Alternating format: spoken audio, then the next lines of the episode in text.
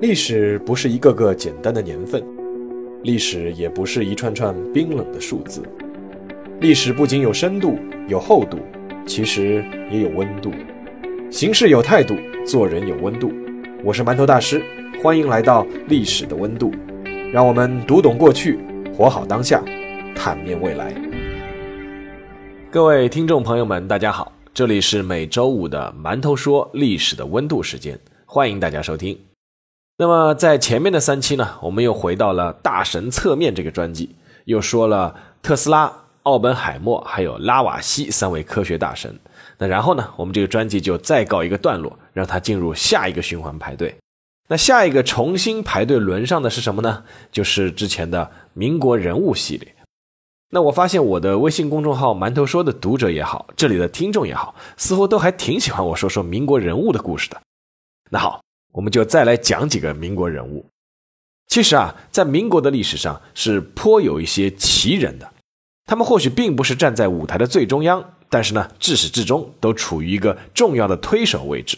比如说今天要说的这位，如今知道他的名字的人其实已经没有那么多了，但是呢，在当初说他是无人不知也不夸张。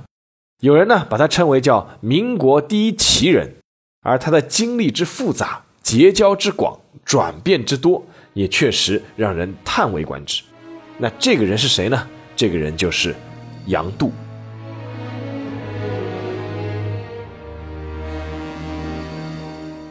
杨度，一八七五年一月十日出生在湖南的湘潭。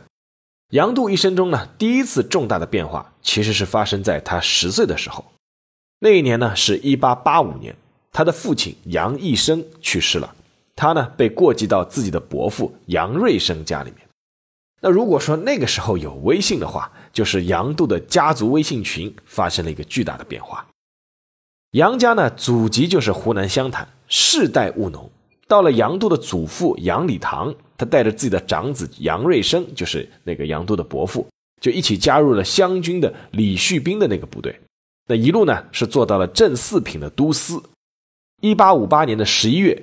那湘军呢与太平军是在三河镇对阵，那其实是一场非常著名的战役啊。在那场战役当中，是太平军大获全胜，湘军大败。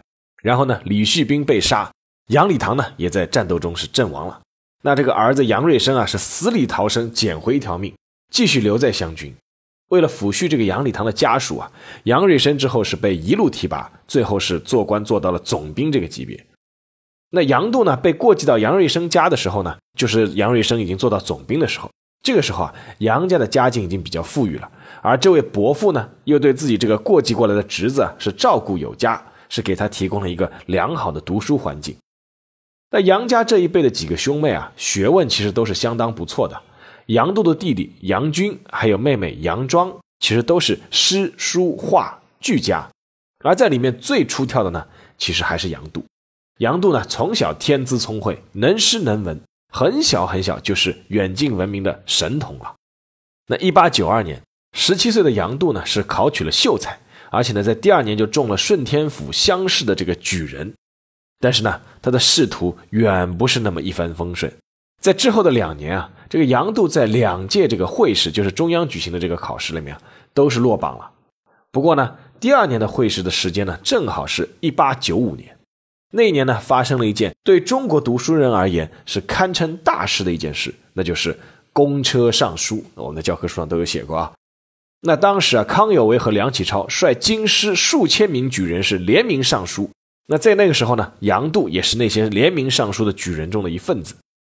那虽然呢，杨度的考试最后是落榜了，但是他通过这次串联，却在自己的这个微信朋友圈啊，加了一批新的好友。这批人在后来中国的近代史上都留下了自己的名字，他们是谁呢？梁启超、袁世凯、徐世昌等等等等。当然了，当时这批好友啊，和杨度也只不过就是个点赞之交而已。那二十一岁的杨度呢，就回到了湖南，拜了个老师，叫谁呢？叫王凯运。事实上，其实是王凯运知道杨度的才气，亲自登门到这个杨家，把这个杨度给招入门下的。也就是相当于什么呢？相当于其实是王凯运主动要求加的杨度的微信。王凯运这个人呢，其实也很有名，他曾经做过曾国藩的幕僚。那相传呢，他其实是劝过这个曾国藩是要起兵反清，要自己称帝的。当然，曾国藩后来没同意了。那王凯运其实他的门下有一批非常有名的徒弟，还有包括谁呢？包括齐白石，其实也是王凯运的徒弟。那王凯运呢，也算是一代名儒了。他在经学和史学还有文学方面都其实是挺有造诣的。不过呢，杨度最受他老师王凯运影响的是另一门学问。那这门学问呢，可以说是影响了杨度的一生。是什么学问呢？那就是帝王术。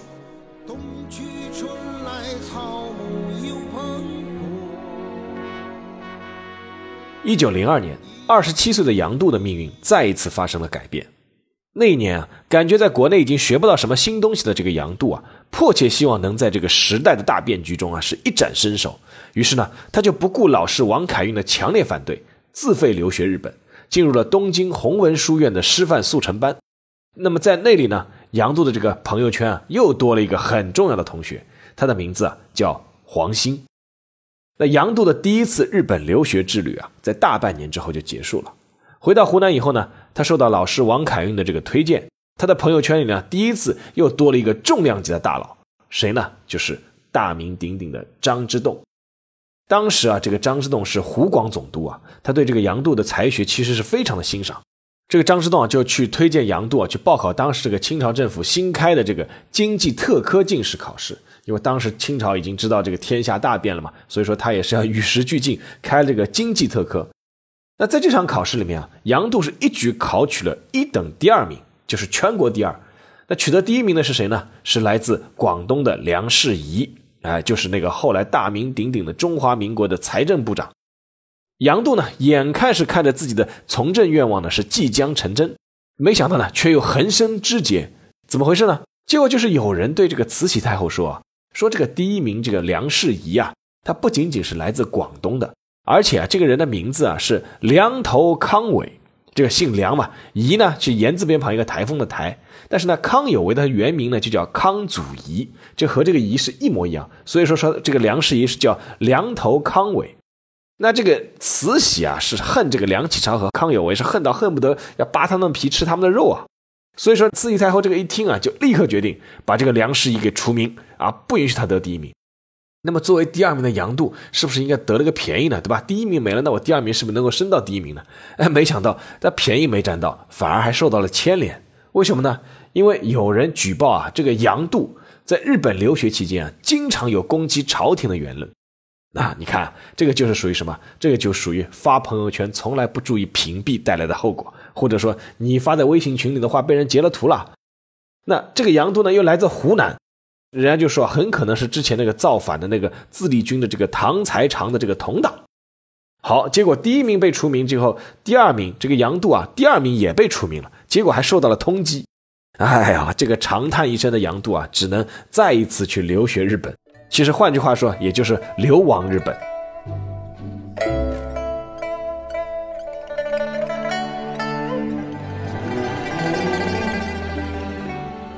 那第二次留学日本呢？其实从某种程度上说呢，是给杨度挖到了成名的这个第一桶金。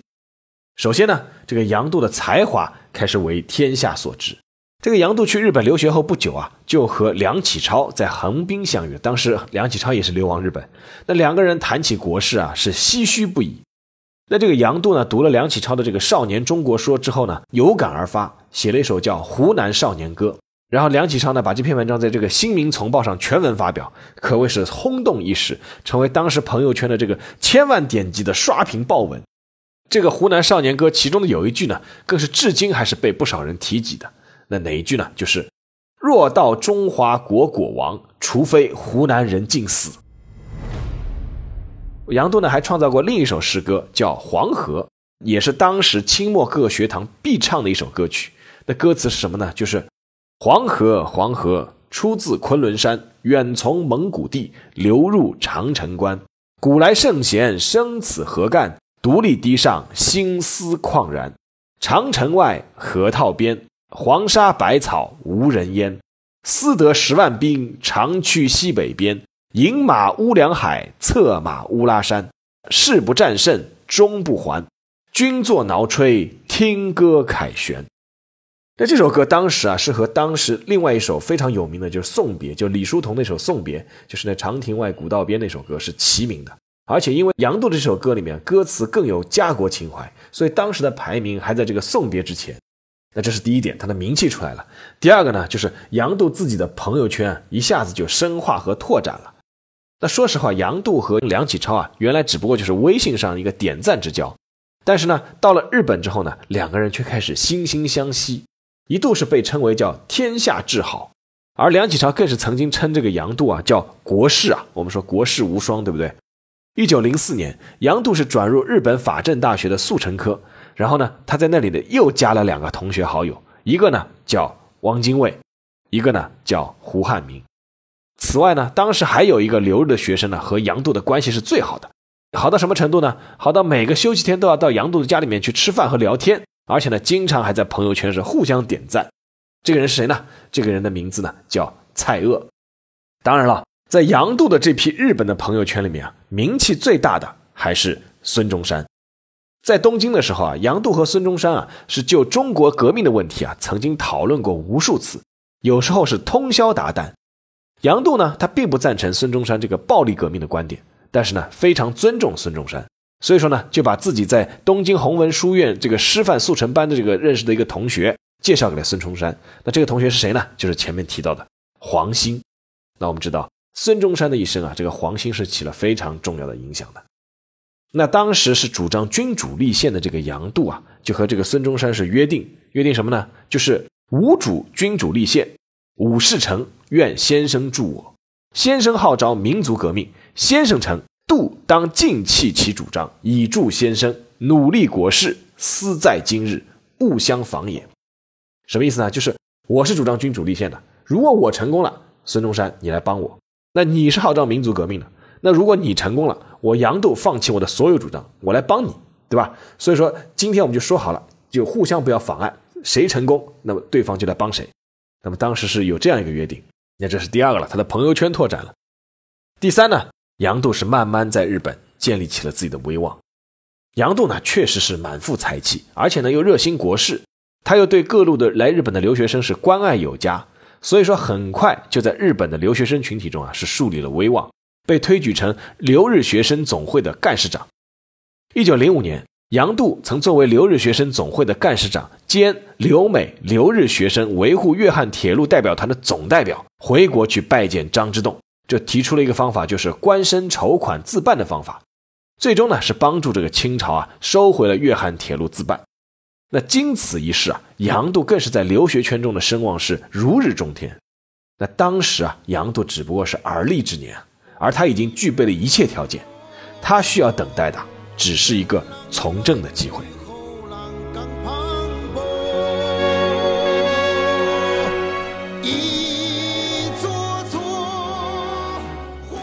一九零六年，这个机会来了。那一年，清政府派去去那个欧洲、美国、日本考察宪政的五位大臣回国了。那个清末五大臣出洋去考察宪政，这个事也是个非常有名的历史事件。那么这个五大臣回来以后，那既然是考察回来，肯定是要交报告的，对不对？但有意思的是，这五个大臣是写不出报告啊，反而是派人来找根本没有去考察过的这个枪手来捉刀来代笔。那找了两个人，谁呢？一个就是杨度，一个呢就是梁启超，这两个人是当时的两大才子啊，就被这样选中了。那梁启超当时写的是东西各国宪政之比较，而杨度呢写了两篇，一篇是中国宪政大纲应吸收东西各国之所长，一篇呢叫实现宪政程序。那就是根据这几篇文章作为基础出台的这个宪政考察报告，就是吴大臣最后交上去那个报告，最终呢是定下了这个清朝政府的调子，就是预备立宪。一九零七年，杨度啊在东京创立了一家报纸，叫《中国新报》，其实相当于现在开了一个微信公众号嘛。然后杨度呢就自任总编辑。那这个时候的杨度啊，已经是完全代表留日学生中的这个君主立宪派，他表示是不谈革命，只谈宪政。主张是成立政党，召开国会，实行宪政。同时呢，在湖南还成立了宪政工会，杨度呢是担任这个工会的会长。一九零八年，才三十三岁的杨度呢，终于等来了他期盼已久的功名，就是进京出任宪政编察馆提调，这个官相当于什么级别？相当于候补四品。你别看这个官啊，看上去这个高不高，低不低，但是呢，他由此是可以有机会可以出入颐和园，他就是等于是从线上转到了线下，可以亲自给那些皇亲贵族们讲解一下什么叫立宪，什么叫法治。一九一一年的五月，清朝政府啊推出了中国历史上第一个现代意义上的内阁，而杨度呢是在内阁中是出任统计局局长。哎，你们看啊，当年才三十六岁的杨度，他已经当上了中央级的干部了。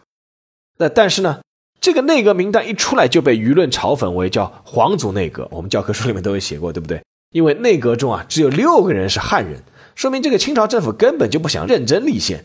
那这也使得呢，原本一批还希望立宪、导向立宪的这个人啊，反而转而要支持革命了。于是呢，杨度这个统计局局长的这个位置，这个屁股还没有坐热啊，辛亥革命就爆发了。那革命爆发以后呢？原本就摇摇欲坠的这个大清王朝，顿时就土崩瓦解。但是呢，杨度却并没有太惊慌。为什么呢？因为像他这样聪明的人，本来也就对清廷的这个君主立宪没有抱太大希望。那他希望能够让他来施展这个帝王术的人，怎么可能是那个乳臭未干的这个宣统皇帝溥仪呢？那更不是那些昏昏庸庸的亲王或者贵族。因为啊，这个杨度的老师王凯运早就告诉过他。就是这个帝王术要实行啊，是要有诸多条件的。其中有一个重要条件，就是要有一个帝王相的人是可以托付。那杨度呢，那个时候觉得自己其实啊，已经找到了那个天选之人。那个人是谁呢？那个人就是袁世凯。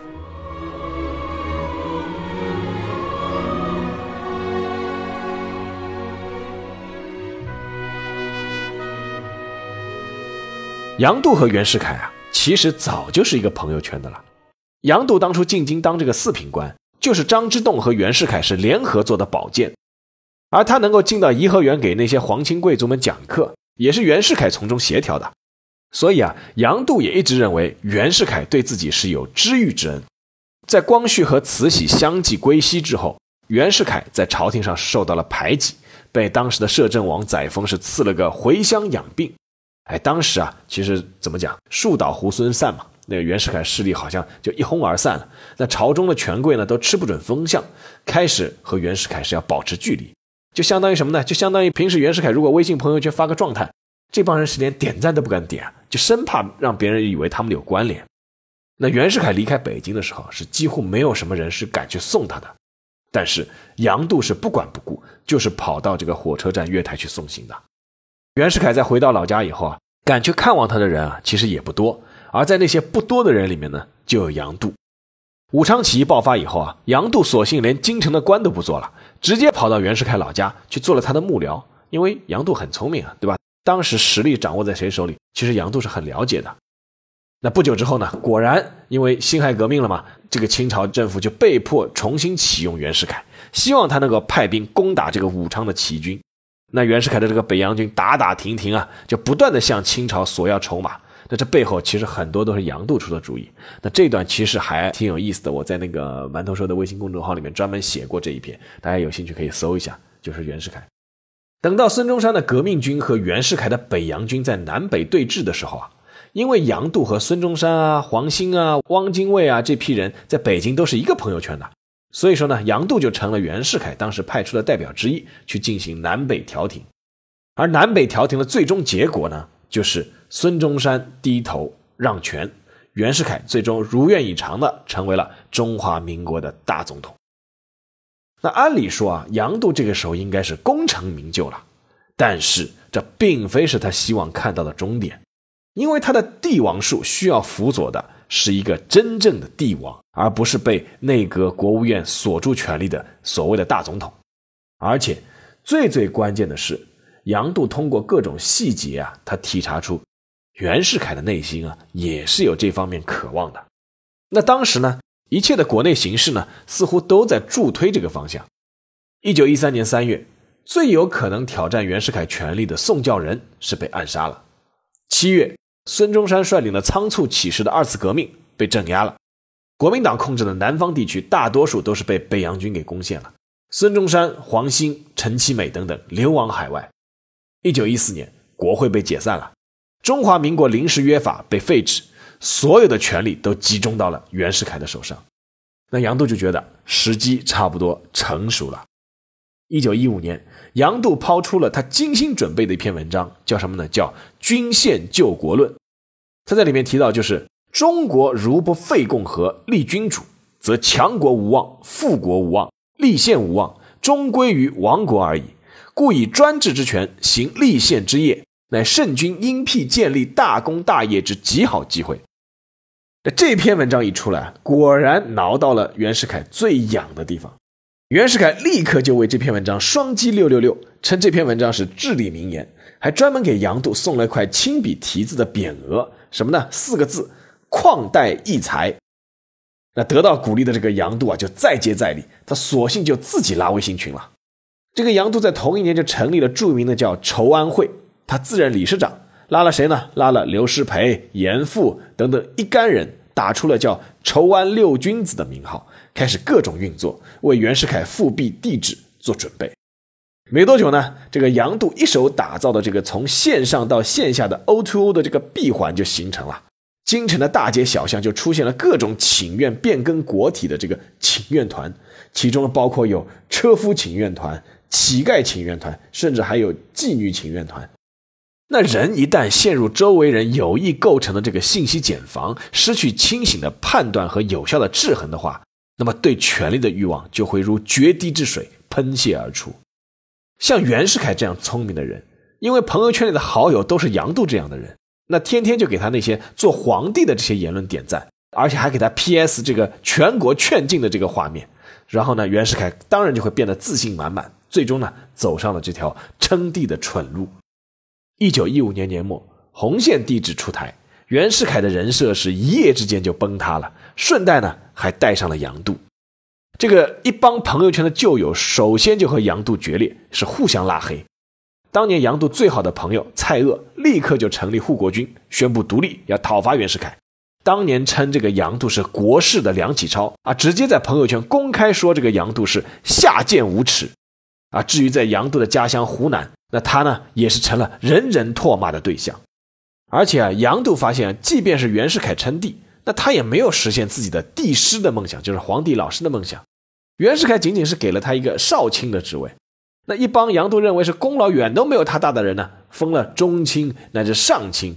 所以说啊，杨度的老师王凯运也忍不住了，王凯运也发了一条朋友圈状态，说什么呢？说弟子杨度，书痴自谓不吃，徒挨一顿骂耳。意思就是说，你杨度什么好处都没捞着，结果被全国人民白白骂了一顿。当然了，杨度也没有想到袁世凯经此一难，那么快就一命呜呼了。而且让他伤心的是什么？据袁世凯的儿子回忆，袁世凯在临终前还发了一条朋友圈，发什么？就是在临终前就呼喊说：“杨度误我啊！”那就是误会的误。当然了，也有一种说法说袁世凯临死前喊的是他误了我，那这个他不知道是谁，那可能也是指的杨度。那对此呢，杨度其实自己心里也是有想法的，所以说他在这个袁世凯的葬礼上，这个给袁世凯写的挽联是什么呢？上联是“共和误民国，民国误共和”问号，然后百世之后再平世欲，下联是“君宪复民公，民公复君宪，九泉之下三复私言”，什么意思呢？就是究竟中华民国适不适合搞共和，我们千年之后再来看。那究竟袁世凯你是不是扭曲了君主立宪的这个本意？那我建议啊，你在九泉之下再仔细想一想。由此可见，到了这个时候，杨度还是认为自己主张的君主立宪并没有错。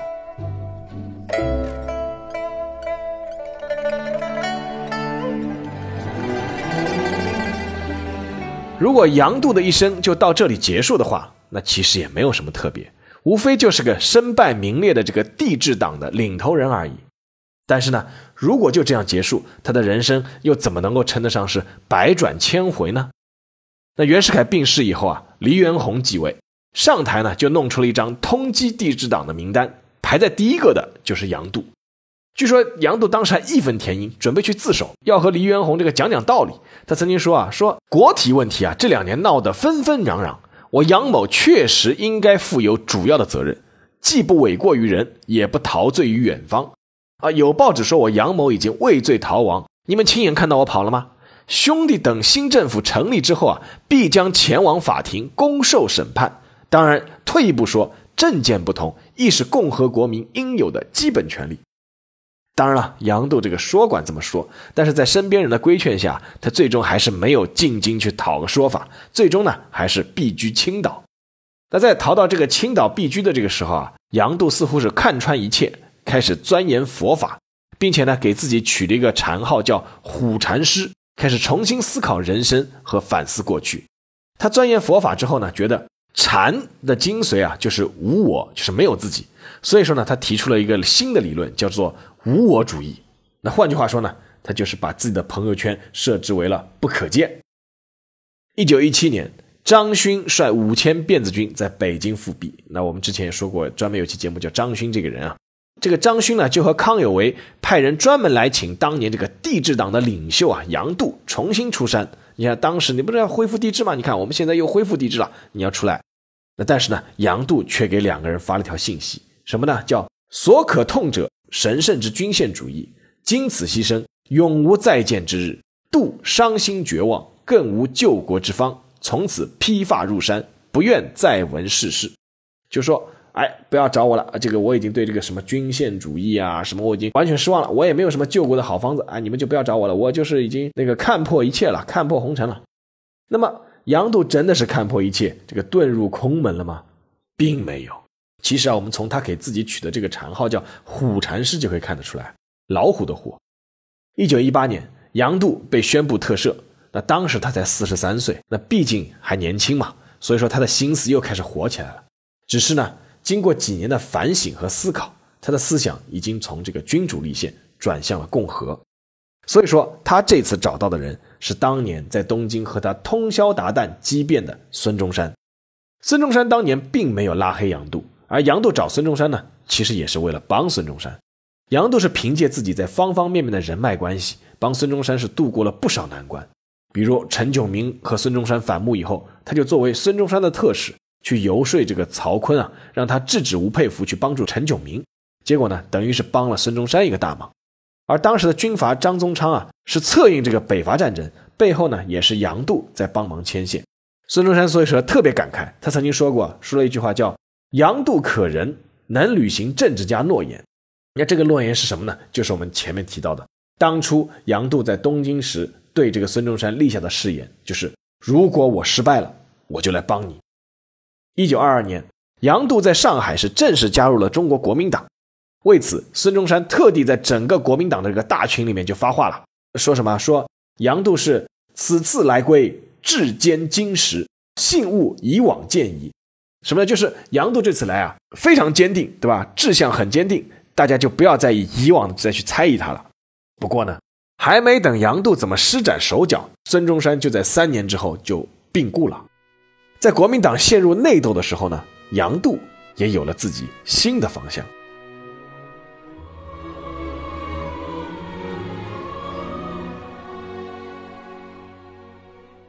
一九二八年，五十三岁的杨度呢，移居上海，成为了一个人的门客。这个人呢，就是当年号称上海皇帝的杜月笙。当时啊，上海有报纸说，这个杨度啊是拜杜月笙为师，入了这个青帮。那杨度是很不以为然，他说：“我一没递过帖子，二没点过香烛，我称他为杜先生，他称我为西子兄，因为杨度字西子。那他说我不是青帮，我是靠卖字画为生的清客而已。换句话说呢，杨度的意思就是我和杜月笙也只是互加好友，互相点个赞而已。那事实上呢，也确实如此。杜月笙呢对杨度还是非常尊敬的，专门给了他一幢宅子，每个月呢给他五百大洋花销。”而杜月笙所求杨度做的呢，就是写一些文章和字而已。杜月笙人生达到顶峰的一件事情啊，就是他那个杜家祠堂落成。而杨度呢，是这个事情的筹办委员会的秘书长。大家知道，秘书长都是专门干事情的嘛，对吧？好，他还专门写了一篇叫《杜氏家祠落成颂》。但是呢，杜月笙并不是杨度新的方向，他不会只是在杜月笙下面做一个门客，甚至说这个只不过是杨度的一个幌子而已。因为啊。当时的杨度的朋友圈又加到了一个人，那个人的名字叫李大钊。早在五四时期啊，杨度就对李大钊的文章有深刻印象。在上海，杨度是第一次见到了李大钊。一番话谈下来，杨度是深受触动。之后呢，他又和杨度多次交谈，他深深记住了李大钊的一句话，什么呢？就是海上的雾越浓，就越需要灯塔的指引。你看见那光，就不会迷航了。杨度认为啊，自己蹉跎半生，终于啊，还是找到了光的方向。于是呢，他就开始为共产党人做了很多事情。事实上，他后来之所以到杜月笙家里面去做门客，其实也是经过共产党组织批准的。目的就是要利用这个身份结识三教九流的人物，为共产党的地下组织提供各种有效的情报。但是呢，在此之前，杨度朋友圈里的李大钊的头像永远变灰了。一九二七年四月，张作霖在北京东郊民巷逮捕了包括李大钊在内的数十个人。事实上，杨度在之前一天通过自己的渠道已经知道张作霖是要抓人了，他是急忙找人通知了李大钊。但是李大钊不相信张作霖当时真的是敢冲进这个俄国的大使馆抓人啊，所以说李大钊当时也有点大意了，他最终是没有转移。那在李大钊被捕之后呢，杨度把所有的精力乃至他所有的身家都扑在了营救李大钊出狱的这个工作里面。他找到包括当时北洋政府司法总长以及教育总长张世钊在内的各界社会名流，一起为释放李大钊而奔走游说。为此啊，杨度还把自己在北京的这个宅子叫岳庐公馆。是作价四千五百元大洋，是卖掉了。他把经费也全部投入运作之中。当时的四千五百元大洋还真的是很值钱的，非常大的一笔财。可见是个杨度是真心想把李大钊给救出来的。而且杨度甚至还策划过要劫狱，但是呢，最终各路营救都没有成功。李大钊在四月二十八日被张作霖派人杀害。李大钊牺牲以后啊，杨度是非常的悲痛。他与妻子商量后呢，又把自己在青岛的宅子卖掉了。把换来的钱呢，全部用来接济李大钊以及其他被害人员的家属。所以说，杨度后来到上海啊，确实是手头非常的窘迫，也确实一度是要靠卖字为生了。一九三一年，五十六岁的杨度其实啊，身体已经非常差了，但是他还在做两件事情。一件事情呢，是他根据孙中山的建议，他想写一部中国通史，为此呢，他已经做了很多的准备，并且写好了大纲。另一件事呢，他就是要帮助杜月笙完成这个杜家祠堂的落成典礼。但这场典礼最终呢，虽然是办的是颇为圆满，但是呢，也彻底是摧垮了杨度的身体。典礼落成后的两个多月呢，杨度就倒下了。九月十七日，之前有肺病和胃病在身的杨度呢，最终是没有挺过去，在上海的租界是因病逝世。皇冠转心已世事有心说。但是杨度的故事啊还没有结束，在杨度去世后的相当长的一段时间里面，他一直是以一个地质党的形象出现的。直到一九七五年，有一个人说出了杨度晚年的一些故事。这个人呢，也是杨度当年朋友圈的一个好友，他的名字叫周恩来。一九七五年的冬天，饱受病魔折磨的周恩来，其实已经开始陆陆续续交代一些后事了。当他知道《辞海》正在筹备正式出版的时候呢，他专门让秘书去转告当时国家文物局局长王野秋。转告什么内容呢？就是当年袁世凯称帝的时候，筹安六君子的第一名杨度，最后是参加了共产党，是我就周恩来，是我介绍并直接领导他的，请告诉上海《辞海》编辑部。辞海上有杨度这个词条的话，就要把他最后加入共产党的事情给写上去。王野秋当时是大吃一惊啊，他一面转告上海的这个辞海编辑部，一面呢还向很多健在的老同志去打听，结果没有人听说过杨度是加入过共产党的。但是呢，周恩来说的并没有错，杨度呢是在一九二九年正式加入中国共产党的，介绍人就是周恩来。由于杨度从事的工作有特殊性，还有危险性。所以杨度当时是只和潘汉年单线联系，除了潘汉年和周恩来，其他只有极少数人知道。而由于潘汉年我们都知道在解放后就遭遇了冤狱嘛，所以说这段历史就沉默了。那曾经在上海担任过宣传部长的这个夏衍回忆，当时潘汉年给他介绍过一个老者，说是自己的同志。过了很久，这个夏衍才知道，这个老者居然就是当年大名鼎鼎的杨度。一九七八年七月三十日。王野秋在《人民日报》上撰文回忆周恩来，将杨度在晚年加入共产党的内情是第一次披露。随后，夏言、李一芒等遵从周恩来生前的嘱告，分别在《人民日报》上发文，将杨度晚年入党以及所做的事情公之于世。结果大家才知道，杨度在晚年不仅为共产党提供大量准确的情报，甚至还利用自己杜月笙门客的身份掩护过很多当时地下党的同志。而且很多人还不知道，是一九二八年十一月出版的中国共产党的党刊，就是那个《红旗》杂志。那“红旗”两个字就是杨度写的。在王野秋、夏言这批人的回忆文章出来以后啊，很多人又都回想起了杨度当年在弥留之际给自己写的一副挽联。那副字挽联是杨度人生最后一次朋友圈的状态更新。那副挽联是这么写的：上联是“地道真如”。如今都成过去式，帝就是皇帝的帝啊。下联是“匡明救国，既起自有后来人”。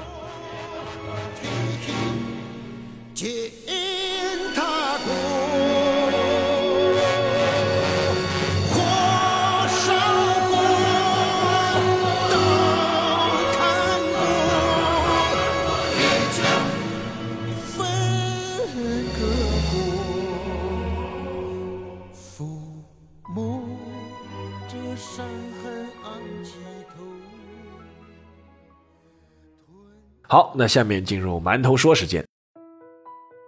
其实这篇文章啊，用一个微信朋友圈做了一个牵引，但只是一个开玩笑。那主要呢是对杨度的这个社会关系啊印象深刻，他真的是认识太多的人了。那杨度的寿命他并不算长，但是呢，在整个民国史上面，有他这样丰富经历的人确实也不多。从这个角度上说呢，说他是民国第一奇人也算是一说。那有人曾经说啊，这个杨度你一生投机，这点呢，我个人倒不是很认同。当然了，不能否认他有成就自己事业的想法，人人都有嘛，人人都想进步嘛，这很正常。但是呢，杨度大半生所坚持的君主立宪，主要还是基于他自己真心觉得这样的方式更适合当时的中国。那后来他又转向共和呢，也是痛定思痛的结果。至于他晚年加入中国共产党，被套了一个投机的帽子，那这个逻辑就更说不通了。我们要想想，一九二九年是白色恐怖的高潮时期啊，当时共产党人是被大肆捕杀，直接抓到就枪毙啊，很多人是躲避共产党三个字都来不及，而杨度却在这个时候选择加入共产党，而且还把母亲送到长沙的乡下，把妻子送到了苏州，坦言自己已经做好牺牲的准备了。那你说杨度是投机，那他投的是什么机啊？他投的是杀头的机，是投的是灭族的机啊？那有这样投机的吗？所以说，我觉得杨度还是发自内心做出了自己的抉择。那么，所以也是从这个角度，也可以多少理解当时加入筹安会的另一个人严复，对吧？严复可是翻译《天演论》的，他是最早睁眼看世界的一批中国人。那他最后怎么会昏头去拥立帝制呢？但是呢，实事求是的再说一句，当时的中国人是遭遇前所未有的三千年大变局，即便是一批有识之士，那头脑都是懵的。我们用现在的视角回过去看啊，当然会很轻松啊，这个是对的，那个是错的。哦，哎呀，怎么那么傻，这都看不明白吗？那是因为我们开了上帝视角，那是因为我们站在现在去回看过去，而那个时候的这批中国人，其实就是在不停的摸索、尝试、彷徨，还有挣扎。那有的人展现出了气节，而有的人呢露出了丑态，有的人找到了道路，而有的人呢撞到了南墙。当然。如果说撞到南墙后肯回头，那我觉得还是值得认可的。所以说，由这批人勾勒出来的中国近代史，才是如此的悲怆，如此的曲折，如此的富有张力，又如此的引人入胜。这也是我当年从讨厌中国近代史到喜欢读中国近代史的一个原因吧。